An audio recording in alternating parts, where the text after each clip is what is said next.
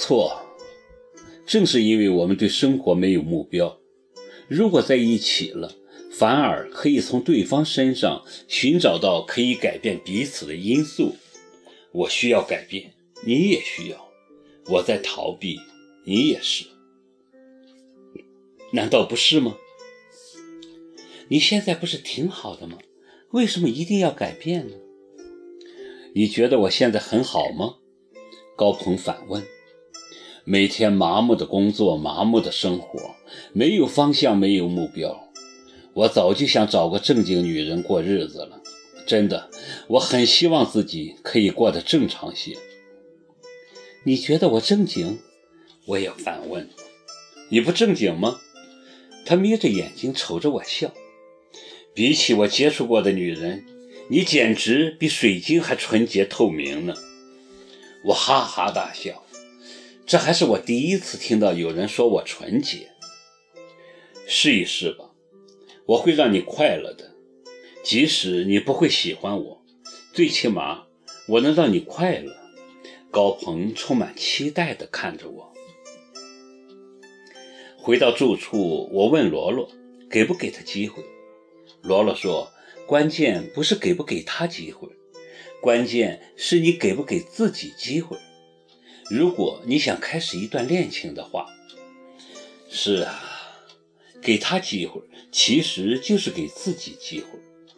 与其被两个魔鬼追杀，我为什么不给自己一次重新开始的机会呢？但我所理解的开始，并不是指开始一段新恋情。我早已过了随心所欲谈恋爱的年纪，而且。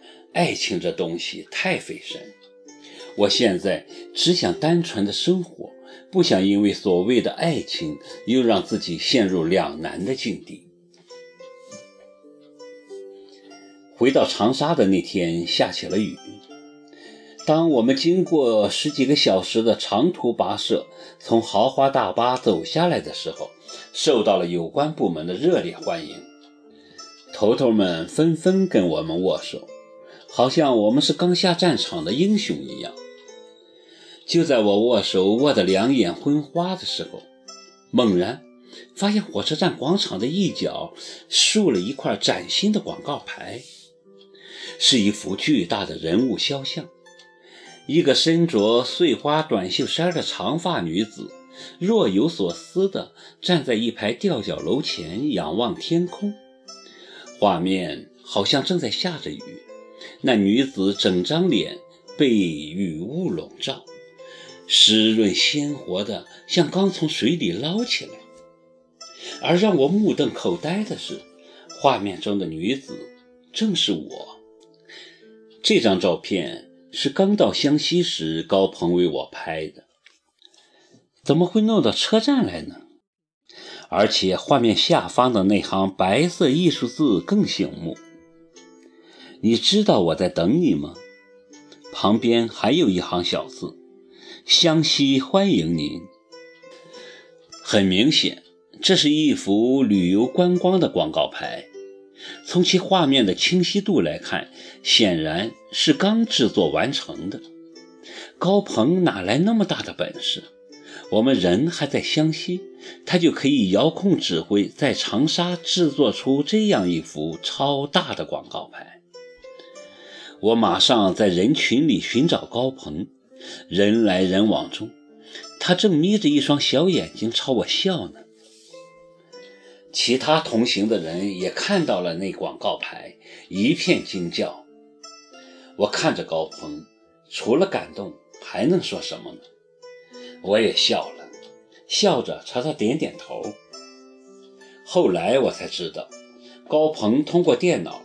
将照片传给长沙工作室的朋友后，他的那帮哥们儿就连夜加班加点制作成了这幅广告牌，并无偿的换下了车站原来那幅旧广告。他的良苦用心让我吃惊的连话都说不出来。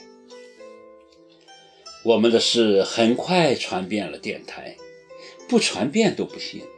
那么一幅巨大的广告牌竖在那里，谁会不知道？所有的人都拿我开涮，说我的湘西之行实在物超所值，而高鹏又老是到电台晃悠，于是就少不了被那帮家伙宰，又是吃饭又是玩儿，那阵子没少让高鹏破费。除了上班就是应酬，我忙得不可开交。但我感觉得出来，高鹏很兴奋，不仅应酬我的同事和朋友，也隔三差五地带着我到他那帮狐朋狗友面前显摆。因为在他朋友中，只有他的女朋友是良家女子，这让他觉得很骄傲。总算找了个正经女人过日子了。这是他对朋友见面必说的话。每当这时，我只会静静的微笑，不否认也不承认他对外界所宣称的我们的关系。说不清为什么，我觉得高鹏看上去没心没肺，实则很敏感自卑，让我很不忍心打击他跟我在一起时真心流露出来的兴奋。我很清楚高鹏兴奋的原因，他是真的想改变，想过正常人的生活了。他对正常生活的渴望超乎我的想象，有一种拥有后又患得患失的惊喜和迷茫。其实我跟他在一起并没有多么的不寻常。也就是一起吃吃饭、逛逛街、看看电影，或者到南门口吃一顿辛辣无比的口味虾等等。当然也喝酒，有时候喝醉了也谈谈心。不过第二天一睁眼，什么都忘了，该干什么还是干什么，一切都不会改变。